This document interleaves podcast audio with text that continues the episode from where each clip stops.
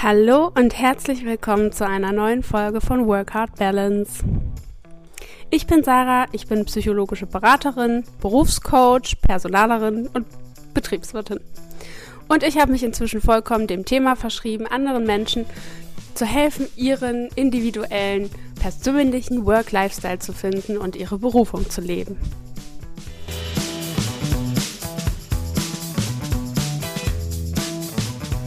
In der heutigen Podcast-Folge haben wir einen Special Guest. Und zwar ist das Marc, mein Freund.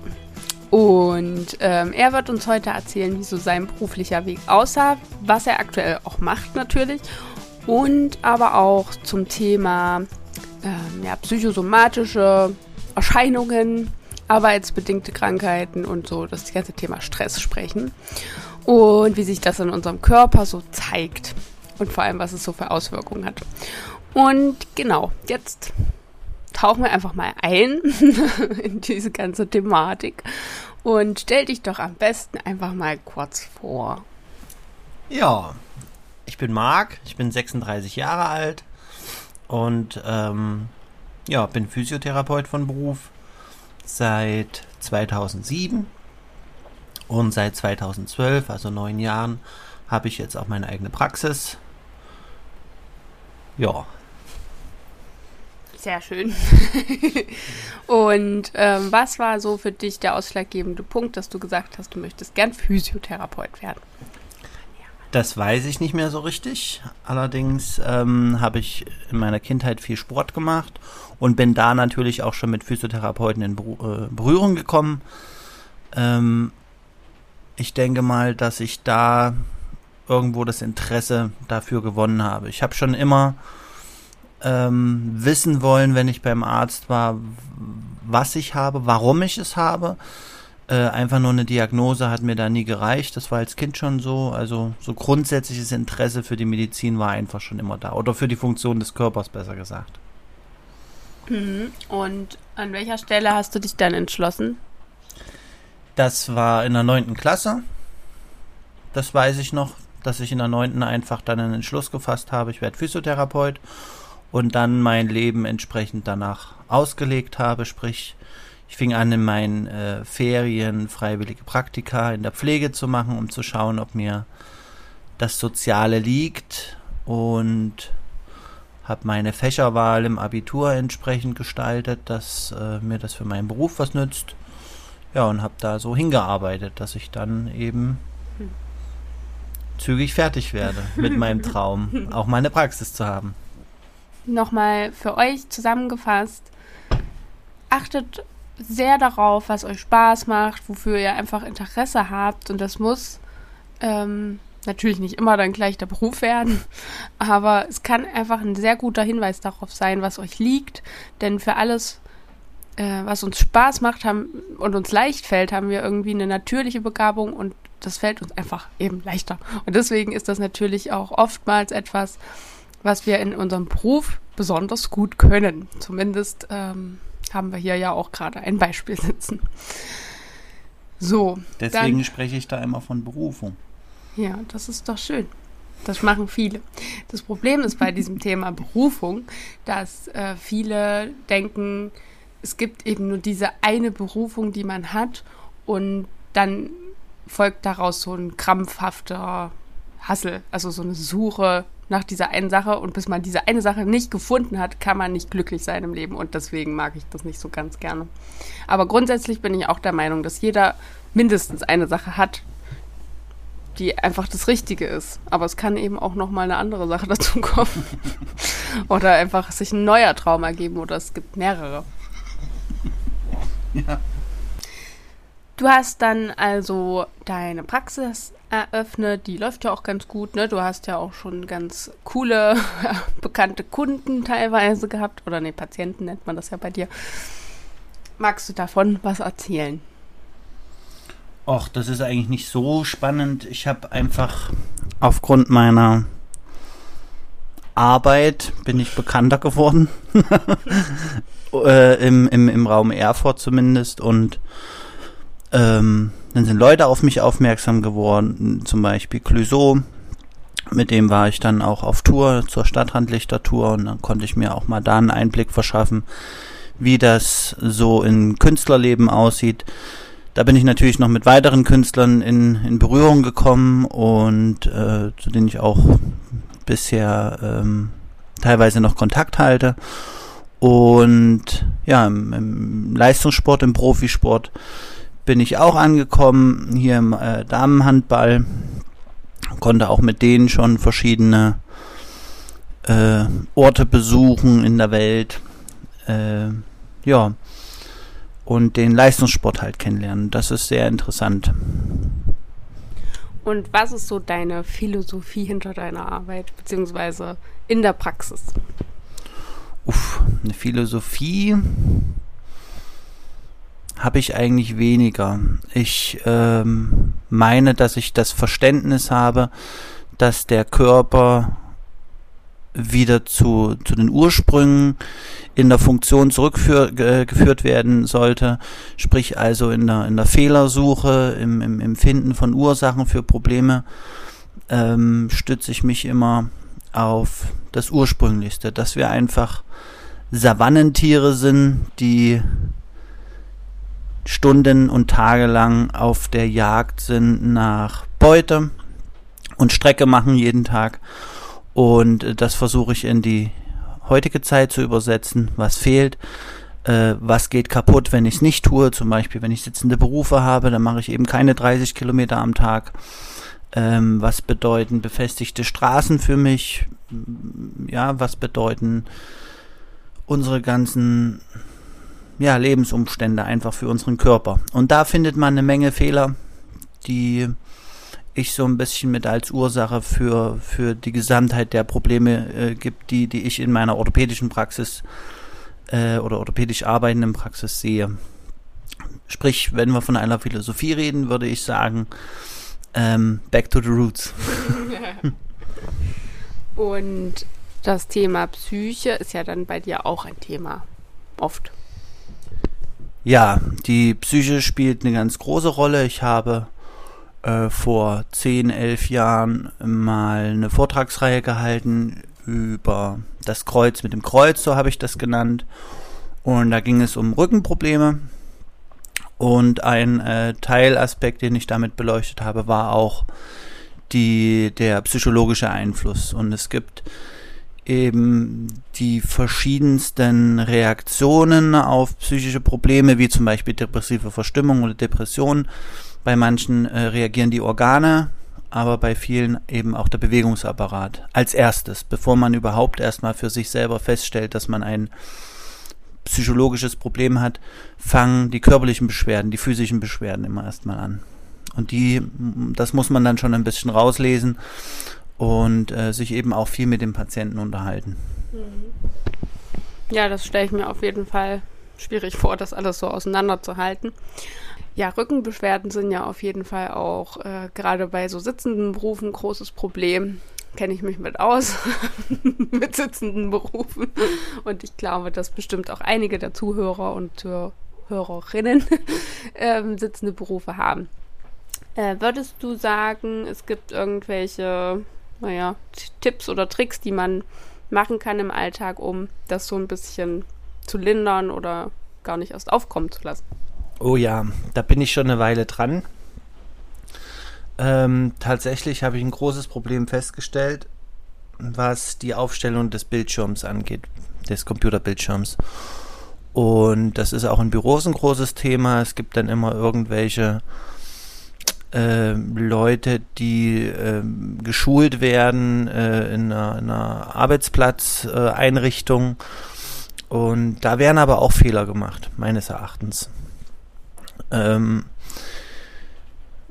die Frage ist, wie technisch ich jetzt ins Detail gehen soll. Einfach vielleicht so ein paar Sachen, die man ganz easy peasy äh, jetzt für sich so übernehmen kann, wenn jetzt hier. Ja. Also ich, ich bin bei Patienten sehr bekannt dafür, viel zu reden, was einfach da äh, daran liegt, dass ich ja, wie ich vorhin schon sagte, selber immer gerne die Hintergründe wissen wollte, was mit meinem Körper ist und ich einfach davon ausgehe, wenn der Patient sein Problem besser versteht, dann äh, macht er auch eher was dagegen. Und äh, so ist es jetzt zum Beispiel bei der Problematik äh, Computerjob oder Schreibtischjob. Was kann man tun? Äh, würde ich erstmal anfangen, dass die Hauptprobleme, die, die bei mir in der Praxis auftreten, äh, dass die Leute über Schulternackenbeschwerden ähm, klagen.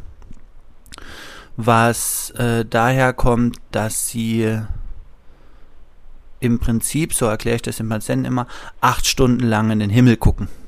Das heißt natürlich nicht, dass sie in den Himmel gucken, sonst wären, hätten sie wahrscheinlich nicht mehr lange ihren Job, sondern die, die Körperhaltung ist im Prinzip die gleiche, wenn man von der Halswirbelsäule ausgeht. Ähm, wenn man sich jetzt vorstellt, wie eine Person vor dem Computer sitzt, wenn sie konzentriert ist, dann ist der Rücken häufig gebeugt die Arme abgestützt auf dem Schreibtisch und der Kopf ist in den Nacken gelegt. Und so wird in den Rechner geschaut. Wenn man jetzt den Rücken gerade machen würde, den, die Kopfposition halten würde, würden die Leute im Prinzip nach oben gucken. Es ist also so, dass die Leute mit einer kurzen Pause, vielleicht Frühstückspause, Mittagspause, im Prinzip acht Stunden lang äh, eine Decke streichen. So kann man es sagen. Da hätte jeder Nackenbeschwerden. Und äh, das machen die Leute natürlich tagtäglich, 40 Stunden die Woche. Und ja, das führt zu Problemen. Äh, um die abzustellen, muss ich etwas ausholen. Der noch mehr ausholen. Der äh, Körper unterliegt äh, gewissen Richtlinien, ähm, Regelkreise, die, die über alles gehen. Sprich also, das sind Gesetzmäßigkeiten, die der Körper äh, nie verlässt, wie physikalische Gesetzmäßigkeiten, die, die kann man einfach nicht umwerfen. Und eins davon ist zum Beispiel, dass der Körper äh, das Energiesparprinzip hat. Er versucht also immer äh, in, in, in jeder Form so viel Energie wie möglich zu sparen. Das bedeutet auf den Schreibtisch umgesetzt, wenn ich mir den Schreibtisch jetzt so einrichte, wie das häufig gemacht wird, dass der Bildschirm in Augenhöhe ist, ich aufrecht sitze, meine Arme locker ablege ähm, und dann arbeite, dann wird diese Position nicht sehr lange vom Körper gehalten, aufgrund dessen, dass sie sehr viel Kraft kostet. In dem Moment, wo ich konzentriert bin und mich mehr auf meine Arbeit konzentriere, äh, nimmt der Körper dann die energiesparendste Position ein. Und das ist einfach krumm zu sitzen. Was grundsätzlich kein Problem ist. Krumm sitzen darf man, die Wirbelsäule wird dabei leicht gebeugt und das kann sie und das darf sie auch. Problematisch ist eher die Überstreckung der Halswirbelsäule, weil wir dann ähm, weil wir dann ähm, im, im Bereich des Schädels äh, für einen Engpass sorgen. Dort äh, kommt ein, ein, ein dicker Nervenstrang aus dem Gehirn letztendlich heraus. Äh, äh, der beinhaltet im Prinzip alle Nerven, die den Körper versorgen. Ne? Und äh, an dieser Position verengt man dann schon dieses Foramen, dieses Loch und dann kann man nicht erwarten, dass das besser läuft im Körper. Der zweite Regelkreis, äh, den ich ansprechen muss, ist, dass für die Orientierung im Raum das oberste Gebot für den Körper ist, dass die Augen immer horizontal ausgerichtet sind und alles erkennen können. Der Auftrag vom Gehirn kommt also, ich möchte alles im Computer erkennen. Deswegen wird der Körper immer eine Position einnehmen, in der die Augen am entspanntesten sind und gerade in den Rechner schauen können.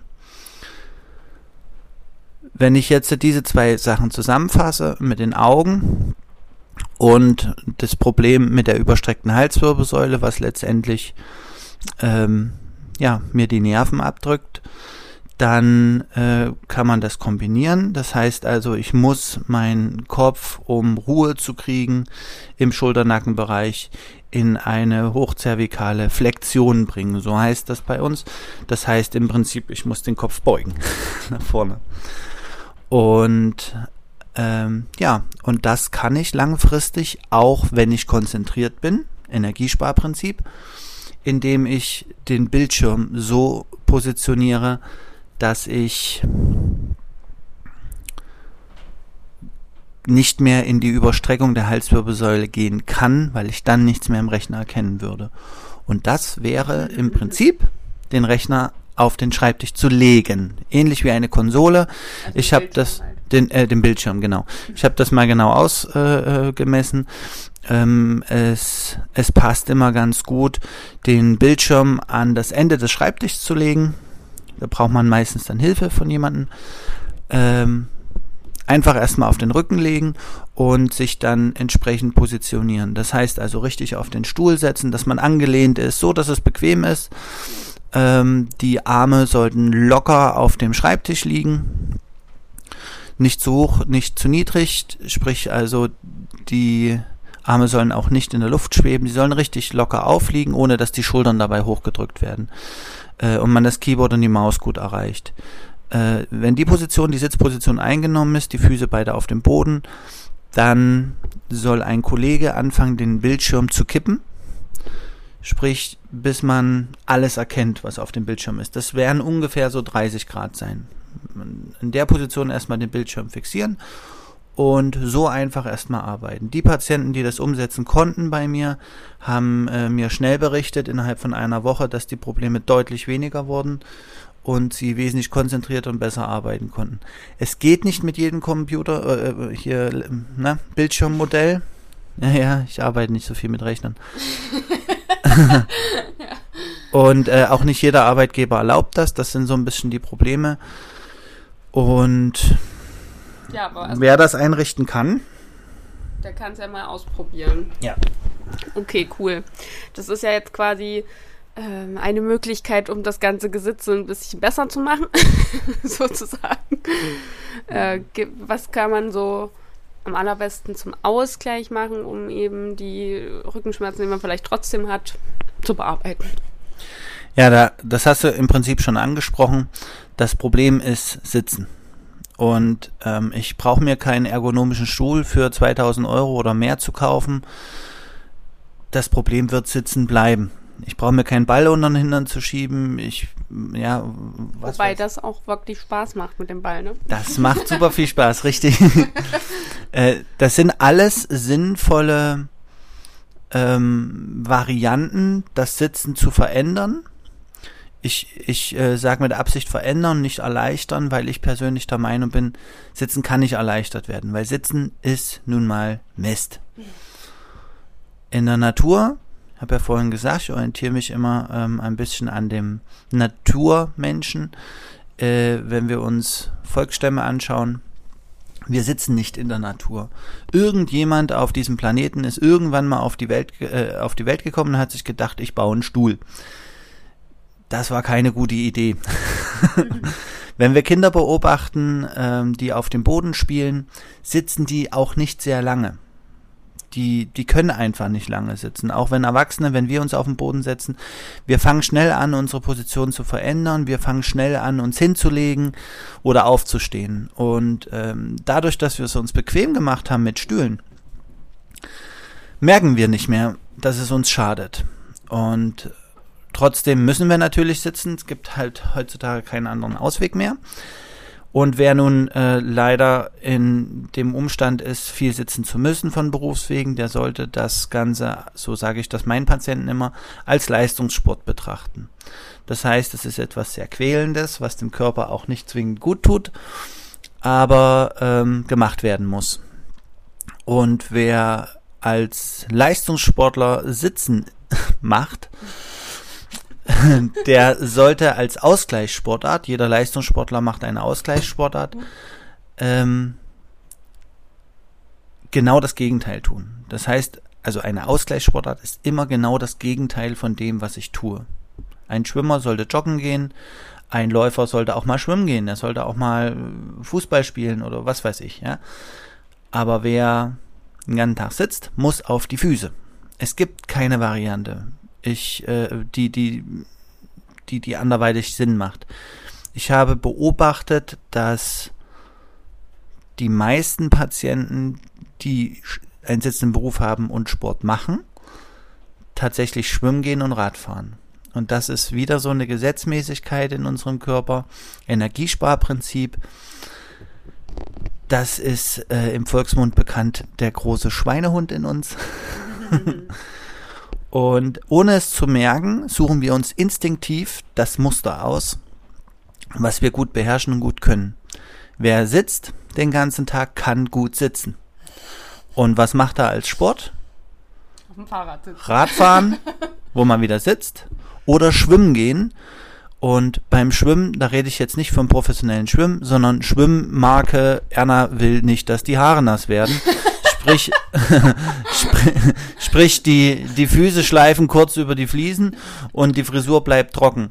Das heißt eben auch wieder für die Frisur, äh, nicht für die Frisur, für die Halswirbelsäule eine Überstreckung. Dieselbe Position wie im Büro, weil Erna das kann. Und äh, das Gewissen, die Psychologie ist dann beruhigt. Ich mache doch Sport und das sind tatsächlich Sätze, die ich fast tagtäglich in der Praxis höre. Ja, Sie sagen, ich soll Sport machen. Ich mache doch Sport und trotzdem tut mir alles weh. Ja, Sie machen den falschen Sport. Na?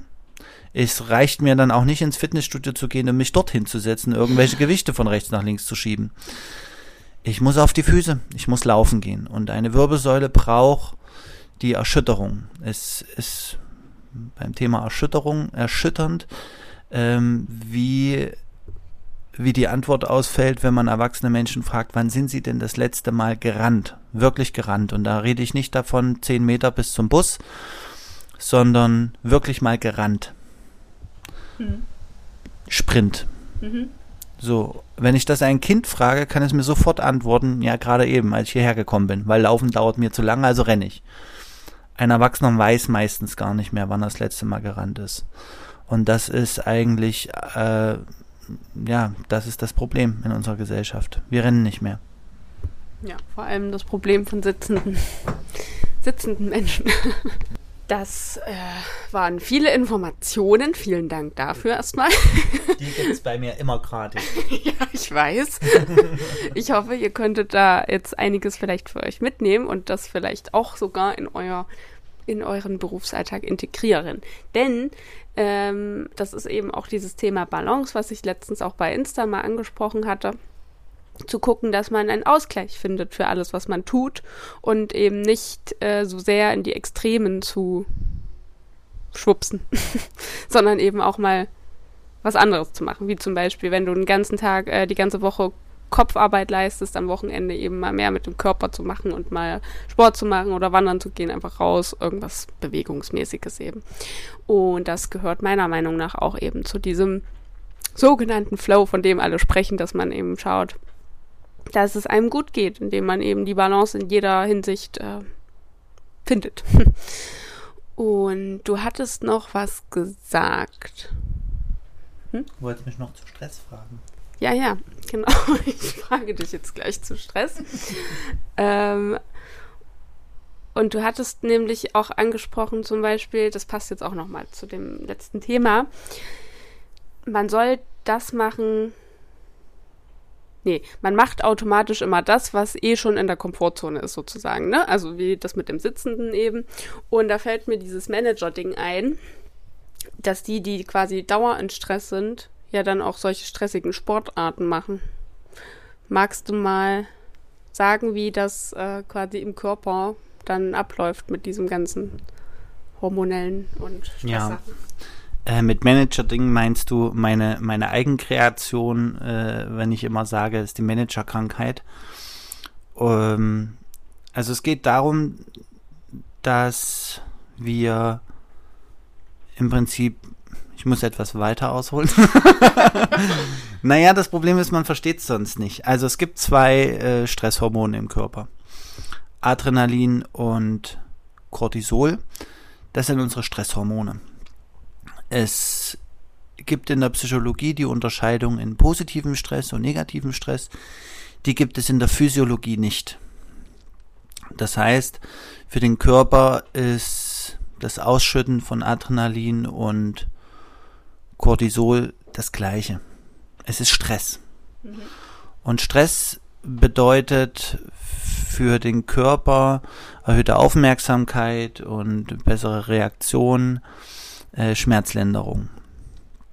Jetzt haben wir das Problem, dass die meisten Leute einfach zu viel Stress haben. Und zwar vor allen Dingen vom Cortisol, vom Langzeitstress. Das kann man sich so vorstellen, in der Urzeit, als wir noch am Feuer saßen, unser erlegtes Tier erbeutet hatten und dort gegrillt haben, da springt dann plötzlich aus dem Busch der Yogi-Bär.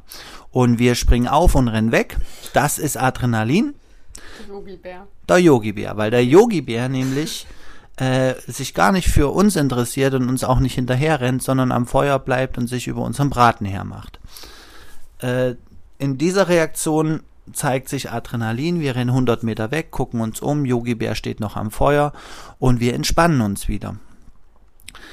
Selbe Situation, Sporty Bär springt aus dem Busch und interessiert sich null für den Braten, sondern nur für uns. Wir rennen weg 100 Meter, das ist Adrenalin, wir schauen uns um und sehen, Bär rennt uns immer noch hinterher.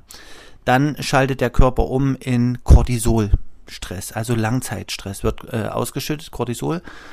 Ähm, Cortisol klingt so ähnlich wie Cortison. Muss man eigentlich umgedreht sagen. Cortison klingt so ähnlich wie Cortisol. Es ist dem Hormon nachempfunden. Und wie wirkt Cortison? Entzündungshemmend, schmerzlindernd. Und genau das passiert, wenn wir unter Cortisolausstoß stehen. Dann tut uns nichts weh. Wir werden nicht krank. Und können wegrennen ohne Ende. Wir können uns dabei einen Finger brechen, ein Gelenk auskugeln, wir werden es nicht merken. Erst wenn der Cortisolspiegel fällt, wenn wir den Bären abgehängt haben, dann kommen plötzlich die ganzen Dinge zum Tragen, die uns wehtun. Dann sehen wir auf einmal hoch, wir haben uns an einem Dornenbusch äh, einen ganzen Arm aufgekratzt oder einen Finger gebrochen. Im Berufsalltag ist es so, dass wir im Prinzip unter Dauerstress stehen. Das heißt also, der Körper hat da schon längst auf Cortisol umgeschalten und es ist so, als würde uns acht Stunden lang Sportibär hinterherrennen. Das zeigt sich vor allem bei Menschen, die typisch nur am Wochenende und im Urlaub krank werden. Die also immer dann, wenn sie von der Arbeit sind und eine größere Pause haben und der Cortisolspiegel sinkt, dann krank werden. Die haben einen viel zu hohen Cortisolspiegel. Die Problematik dabei ist, dass Cortisol das äh, Hormon ist, was die äh, Umwandlung von Serotonin im Darm äh, blockiert. Im Darm werden 80 Prozent unseres Serotonins bereitgestellt und es ist ein Glückshormon. Das kann nicht produziert werden in der Region im Darm, wenn äh, der Cortisol äh, zu hoch ist. Und die Folge dessen sind ja dann, wenn uns Serotonin fehlt, die bekannten wie Burnout etc. Wenn ich mir dann als Freizeitaktivität zum Beispiel Joggen aussuche als sitzender, äh, äh, als sitzender oder überhaupt als, als arbeitender Mensch, dann muss ich auch darauf achten, dass ich, wenn ich joggen gehe, in einem gesunden Pulsbereich bleibe. Das heißt also, wenn, wenn ich wirklich gestresst bin auf Arbeit, einen zu hohen Cortisolspiegel habe, was man wie gesagt gut daran erkennt, dass man eigentlich nie krank ist, außer wenn man mal frei hat, dann sollte man das mit dem Joggen so angehen, dass man einen Pulsbereich von 140, 145 nie überschreitet, weil man sonst Managerkrankheit äh, wieder in einen Stressbereich kommt, in eine Energiebereitstellung. Das ist Stress für den Körper. Äh, und auch da halte ich dann wieder meinen Pegel hoch, mein Cortisolspiegel, wenn ich mit 160 äh, Squash spiele oder sowas. Mhm. 160er Puls. Ne? Und dann habe ich gar nichts gekonnt. Mhm. Dann war es das auch mit dem Ausgleich. Ja. Und Stress, hast ja eben schon gesagt, so unter, man nennt das ja glaube ich, auch das zweite Gehirn, unser Darm, ist ja sehr wichtig, um eben diese ganzen Glückshormone überhaupt äh, produzieren zu können, entstehen lassen zu können, um sich gut zu fühlen. Was gibt es denn da noch für Hämmer, also die quasi der Produktion im Weg stehen? Oder was kann man denn machen, um das Ganze wieder positiv anzuregen? Also ja, was kann man machen? Ja, also Darm als zweites Gehirn zu sehen, ist völlig richtig. Ähm, es ist auch so, dass in der Embryonalentwicklung die wir machen mal noch mal einen kurzen Exkurs zur Embryonalentwicklung. man muss die Sachen, wenn man die verstehen möchte, auch wirklich. Vollkommen richtig, ja. ja. Es ist also so, ähm, ähm, dass die, dass die Entwicklung unseres Gehirns aus einem Keimblatt ähm, tatsächlich sich dieses Keimblatt teilt und aus dem einen wird der Verdauungstrakt gebaut und aus dem anderen äh, das Gehirn. Ähm, auch in unserer Sprache ist das äh, tief verwurzelt, die Zusammenhänge zwischen unserer Psyche und dem Verdauungstrakt. So haben wir also ähm, Lebererkrankungen häufig mit ähm, negativen Verstimmungen äh, verbunden, wie zum Beispiel äh, Laus über die Leber äh, laufen oder mir platzt gleich die Galle. Und wenn uns etwas auf dem Magen schlägt, dann äh, sind wir eher traurig. Das heißt also auch vom Magen-Darm-Bereich her werden uns dann eher depressive Verstimmungen äh, zugesprochen. Und das ist wieder die, die Sache mit dem Serotonin. Organe funktionieren letztendlich äh, nicht nur, indem sie in uns drinnen liegen und gefüttert werden. Organe funktionieren äh, sicherlich durch den Stoffwechsel im Körper, aber eben auch von außen mechanisch durch Bewegung. Jeder weiß, äh, ich muss mich bewegen, um meine Muskeln, meine Knochen, meinen Körper fit zu halten und gesund zu halten. Das gilt eben nicht nur für Muskeln und Knochen, das gilt auch für die Organe. Auch die müssen bewegt werden, die werden auch bewegt äh, über zwei Wege. Wenn wir jetzt wieder das Laufen als Sportart nehmen, ne, ähm, weil es einfach jeder kennt und, und auch machen kann,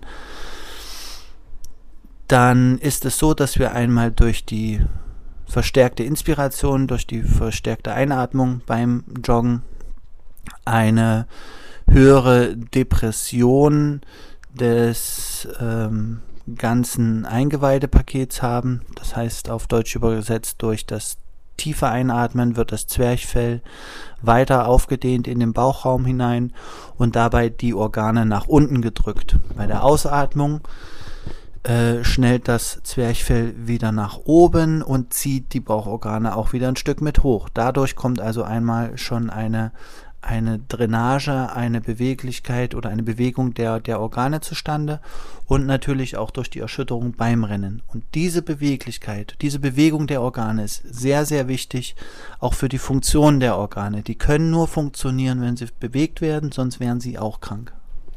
Aber das heißt, wenn man jetzt so bewusste Atemübungen macht, da gibt es ja inzwischen auch einige von, auch gerade zum Thema Yoga und so weiter. Ups, da geht es ja auch um diese Bewegung der Organe und tralala. Das heißt, das würde ja auch schon mal was bringen. Auf jeden Fall. Das gehört dazu. Mhm. Ähm, es sind nur verschiedene Formen, wie, wie ich das erreiche. Ja, Yoga ist sicherlich eine Sache, die man da machen kann. Ähm, aber im Prinzip alles, wo ich zur tieferen Einatmung gezwungen werde, ob das jetzt äh, forciert ist, wie bei Yoga, oder einfach unabdingbar ist, wie beim ähm, Joggen, Tennis spielen, Fußball spielen. Da mache ich das ja ganz automatisch. Äh, ist eigentlich egal. Aber auch die körperliche Erschütterung, und die habe ich beim Yoga ja nicht so sehr, die muss kommen. Also die Erschütterung beim Rennen, beim Springen, äh, auch die führt zur Beweglichkeit, äh, zur, zur Bewegung in den Organen. Und da geht es jetzt nicht darum, den Darm von links nach rechts zu schmeißen, sondern ich rede hier wirklich von, von der Zelle, von der kleinen, kleinen Zelle im Körper, die irgendwie bewegt werden muss, irgendwie, und dann funktioniert sie. Nichts anderes ist mein Job, als irgendwelche Zellen zu bewegen. Wenn man es mal wirklich runterbricht, bewegen Physiotherapeuten nur Zellen und regen den Körper dadurch an, sich selber zu heilen. Wir heilen ansonsten gar nicht. Der Trick ist, die richtigen Zellen zu bewegen. Und am besten in der richtigen Reihenfolge. Und dann passt das schon. Mehr ist es nicht. okay, das heißt, ähm, zum Thema Stress, Bewegung auf jeden Fall, Bewegung der Organe, bewusste Atemübung vielleicht auch und diese Erschütterung. Naja, letztendlich kennt das jeder. Wer sehr lange mal im Auto oder im Flieger gesessen hat, kriegt ein bisschen Bauchschmerzen, Bauchprobleme. Der Darm funktioniert nicht mehr so gut. Der Darm wird träge, ähm, was einfach an dem Mangel der Bewegung liegt. Und äh, die meisten Leute machen dann ganz automatisch, wenn sie ein bisschen Verstopfung haben, automatisch reiben sie sich den Bauch, drücken gegen den Darm. Mhm. Also das beobachte ich sehr oft bei Patienten. Ich frage immer, was tun sie denn gegen ihr Problem? Und dann zeigen die mir, was sie immer machen. Und das ist meistens schon die Therapie, weil instinktiv macht der Mensch schon immer das Richtige. Mhm. Und wenn ich jemanden sehe, der sich die ganze Zeit gegen den Bauch drückt oder mit Rückenschmerzen kommt und das Erste, was er mir sagt, ist, naja, ich war eigentlich seit zwei Tagen nicht auf der Toilette, das ist erstmal mein größtes Problem, aber mein Rücken tut mir auch weh, dann weiß ich doch schon, woher der Wind weht. Mhm. Aber das heißt ja auch, dass so gerade Reizdarmsyndrom und was weiß ich, also gerade wenn man, wenn man merkt, man hat Probleme mit der Verdauung und alles, dass das ja auch schon mal ein Hinweis sein kann, oder? Dass äh, dieser ganze Produktions-, Serotoninproduktionshaushalt nicht mehr funktioniert und dass man da, an welcher Stelle ist dann die Ursache? Wo kann man dann ansetzen? ja, also ganz so kann man es nicht sehen. Man kann es vor allen Dingen nie verallgemeinern. Ähm, dieser, dieser Teil mit dem Serotonin, das wird ja auch noch woanders produziert sind dann nur 80 Prozent. Ne? Das ist jetzt ein Teilbereich, was, was im Darm passiert, die, die Umwandlung von P5P in HTP5. Ähm, was Reizdarmsyndrome angeht, äh, da, da sind wir dann schon wieder auch bei rheumatischen Faktoren. Das ist ein Riesenfeld, das, äh, da, da, da blickt auch die Schulmedizin nicht so richtig, noch, noch nicht so richtig durch, wo das auch herkommt. Sicher ist, äh, dass, wenn wir daran denken, was wir eingangs gesagt haben, dass der Darm quasi unser zweites Gehirn ist, wir äh, auch diesen oder dieses Gehirn auch pflegen müssen. Und ähm, so wie es schädlich ist, den ganzen Tag Fernsehen zu gucken und äh, sich quasi mit nichts zu beschäftigen, dann verarmt unser Gehirn. Ist es auch so beim Darm. Wir müssen natürlich richtige Ernährung reinfüllen. Äh, wir müssen ihn in Bewegung bringen. Und ja, und dann spielen aber halt auch nochmal genetische Sachen eine Voraussetzung, der, äh, die, die, die äußeren Faktoren, die auf mich einströmen, Beruf, Familie, was weiß ich, also Stresssachen. Äh, und daraus bildet sich dann irgendwann eine Problematik oder eben nicht. Am Ende sollte man sich nicht zu viele Gedanken machen, was kann ich denn alles tun, um gesünder zu sein, sondern einfach leben, wie, wie wir auch gedacht sind als, als Mensch von der Natur aus gesehen. Sprich also, geht rennen, bewegt euch, ernährt euch ordentlich und äh, wenn ihr irgendein Extrem habt, wie zum Beispiel die Arbeit, sehr lange sitzen, sehr viel Stress haben, dann versucht dieses Extrem immer äh, mit was anderem auszugleichen. Das ist dann eigentlich die Hauptaufgabe, dieses Extrem abzubauen, indem ich mich mit anderen Sachen dann ähm, ja da wieder wegbringe und dann bleibt man von alleine gesund. Ja, also bestmöglich. Okay. Hm, vielleicht nochmal zurück zum Thema Arbeiten. Speziell jetzt bei dir. ähm, was würdest du denn sagen, ist für dich das Wichtigste bei deinem Beruf oder überhaupt im Joballtag so? ähm, Erfolgserlebnisse. Und das ist das, was mir persönlich am meisten Spaß macht an dem Beruf. Man hat als Physiotherapeut relativ häufig und schnell, im Gegensatz zu anderen Berufen, Erfolgserlebnisse. Das heißt, glückliche Menschen, die froh sind, dass du sie von einem Leid befreit hast, äh, ob das jetzt ein Akutpatient ist, der mit irgendeiner Blockade kommt oder ähm, ein chronischer Patient, dessen Leiden gelindert werden. Das ist so die Haupt, Hauptschlagader, die mich dahin treibt, das jeden Tag zu machen, dass ich anderen Leuten einfach helfen kann, ihr Leben leichter zu leben. Ach ja.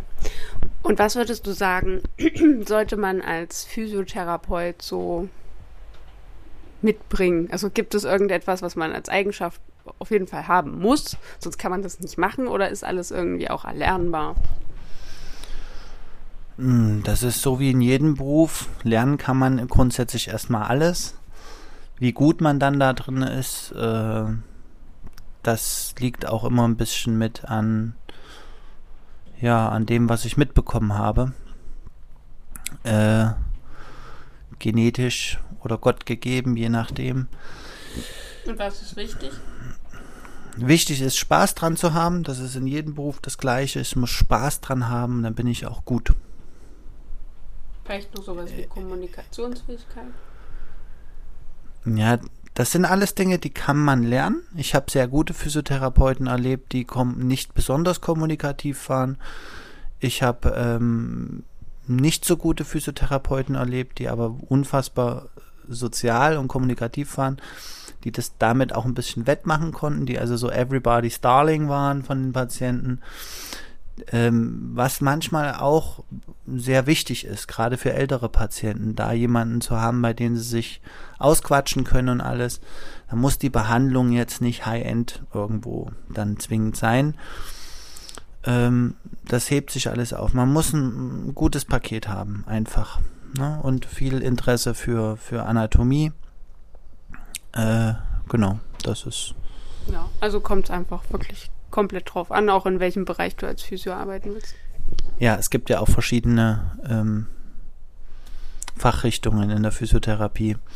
Das ist auch sehr unterschiedlich. Ich habe jetzt eigentlich nur von meinem Fachbereich in der Orthopädie gesprochen. Mhm. Und gibt es noch etwas, was du unseren Hörer und Hörerinnen auf dem Weg äh, mitgeben willst zum Thema, wie sie ihre Berufung finden, also wie sie so ihr berufliches Glück leben können. Hast du da irgendwelche Ratschläge? Uh, also letztendlich sollte man, denke ich, im Leben, wenn man nicht genau weiß, in welche Richtung man soll, auch beruflich, sich einfach mal mit dem befassen, was man am liebsten macht. Also man muss im Prinzip schon wissen, was man gerne macht. Und ob das jetzt Kuchen essen ist, vorm Fernseher sitzen, joggen gehen, auf Bäume klettern, je nachdem, irgendetwas macht jeder gerne. Und wenn man das als Ausgangsposition sieht für einen Beruf, dann äh, ist das, glaube ich, erstmal die beste Situation, weil ich habe es letztendlich nicht anders gemacht ich bin vom Sport, Sportverletzungen, dem Interesse für diese Verletzungen zu meinem Beruf gekommen. Und das ist äh, nicht so abwegig, dass sehr, sehr, sehr viele Physiotherapeuten aus dem Leistungssport oder, oder überhaupt aus dem Sportbereich kommen. Das, das scheint zusammenzuhängen. okay. Dann möchtest du noch irgendetwas äh, an sich loswerden? irgendetwas Wichtiges für es hat mir sehr gut gefallen heute. sehr schön, das freut mich sehr. Dann würde ich jetzt auch an der Stelle ähm, schließen und ähm, mich verabschieden. Ich könnte noch stundenlang weiterreden. Ja, das weiß ich. das können wir ja vielleicht dann auch nochmal zu einem anderen Thema machen. Äh, ihr könnt mir auch sehr gern, wie immer, Nachrichten schreiben bei Instagram zur Folge. Entweder einfach Feedback oder falls ihr auch was das ganze Thema Körper und Physiologie angeht, nochmal äh, mehr Infos haben wollt. Falls euch da irgendein Thema einfällt, dann schreibt mir das gern, dann können wir hier auch nochmal eine Folge zu aufnehmen. Ich sitze hier quasi direkt an der Quelle jederzeit. Und ähm, genau, so. Aber an der Stelle schließe ich dann auch und verabschiede mich. Ich hoffe, ja, startet alle gut in die neue Woche und lasst es euch, soweit es eben geht, gut gehen. Es ist ja jetzt quasi Sommer. Ciao.